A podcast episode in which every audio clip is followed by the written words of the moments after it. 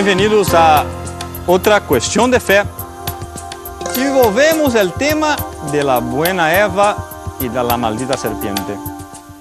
Estuve eu em um congresso feminista em Estados Unidos há alguns anos atrás. E me estava morrendo de la risa, porque há que reírse desses congressos feministas. E aí proclamavam a mulher como um ser absolutamente independente do homem. Como se o homem fosse o inimigo terrível da mulher que haveria de ser destruído. ¿no? Como se a mulher fosse a competidora do homem. Que entre os dois tinham que lutar para ver quem conquistava o poder na terra. Que mulheres mais tontas. Será que não entendem o que é o amor? ¿Acaso o homem é um competidor da mulher? Ou o homem é o complemento da mulher? ¿Acaso o homem é um tirano que esclaviza a mulher? Ou acaso o homem é justamente o objeto do amor da mulher? Satanás e suas mentiras. Tampouco, evidentemente, podemos aceitar essa espécie de masculismo que muitas vezes se domina nas sociedades, especialmente latino-americanas, onde parece que o homem não vive para amar a mulher, pero tem a mulher como servienta. Aquele velho chiste que me contava quando era niño, não?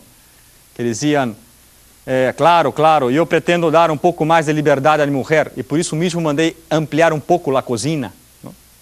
Evidentemente, isso tampouco. Pero, que é realmente a liberdade que a mulher necessita? Em primeiro lugar, a liberdade do pecado. A liberdade que Jesus Cristo vino trazer. Não existe outra liberdade fora do pecado. Jesus Cristo dizia: aquele que vive em pecado não tem liberdade. E a verdade os hará livres. Se tu eres hijo do pecado, se você, por mais que seja livre de tu marido, és esclava de um pecado, você é esclava. E essa é a primeira coisa que quisera dizer e a mais importante. Pero volvendo ao tema do marido, também existe outro tipo de liberdade. A liberdade é o amor. Eu, quando hago as coisas com amor, sou livre. Servir ao próximo é reinar. Jesucristo, rei, se puso de rodilhas e lavou os pés de los discípulos. E São Pedro lhe dijo: Senhor, pero tu eres rei. E Cristo, por isso mesmo, lava tus pés, São Pedro. Não seas menso, não entendes?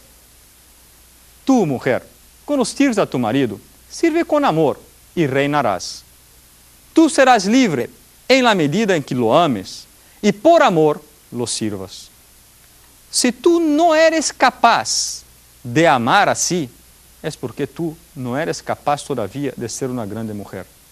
Contempla o Evangelho, busca Jesus Cristo, aproxime-se da Virgem Maria, contempla os santos. Não escute Satanás que vai dizendo que para ser livre eu tenho que não amar e huir. Não. O serviço é tu liberdade. Isso vale também para tu marido, evidentemente. A liberdade de ele consistirá, em primeiro lugar, na liberdade do pecado. E, em segundo lugar, em buscar-te a ti e servir-te a ti com todo o seu coração e com toda a sua alma, porque através de ti amará a Deus. E assim, um buscando a serviço do outro, os dois vão a reinar. E por mais que Satanás venha com esse rollo de que um não tem que competir com o outro, de que o homem vai contra a mulher, e que eu tenho que odiar ao companheiro de trabalho, e que nós outras, power woman, não? vamos todas ao poder, quero ser a presidenta. Tonterias. Lo que hace tu libertad es la voluntad santíssima de Deus. Es el amor e a bondade. Aprende a servir e aprenderás a reinar. Experimentarás uma paz de coração que esse mundo não conhece muito menos Satanás e as feministas do Congresso.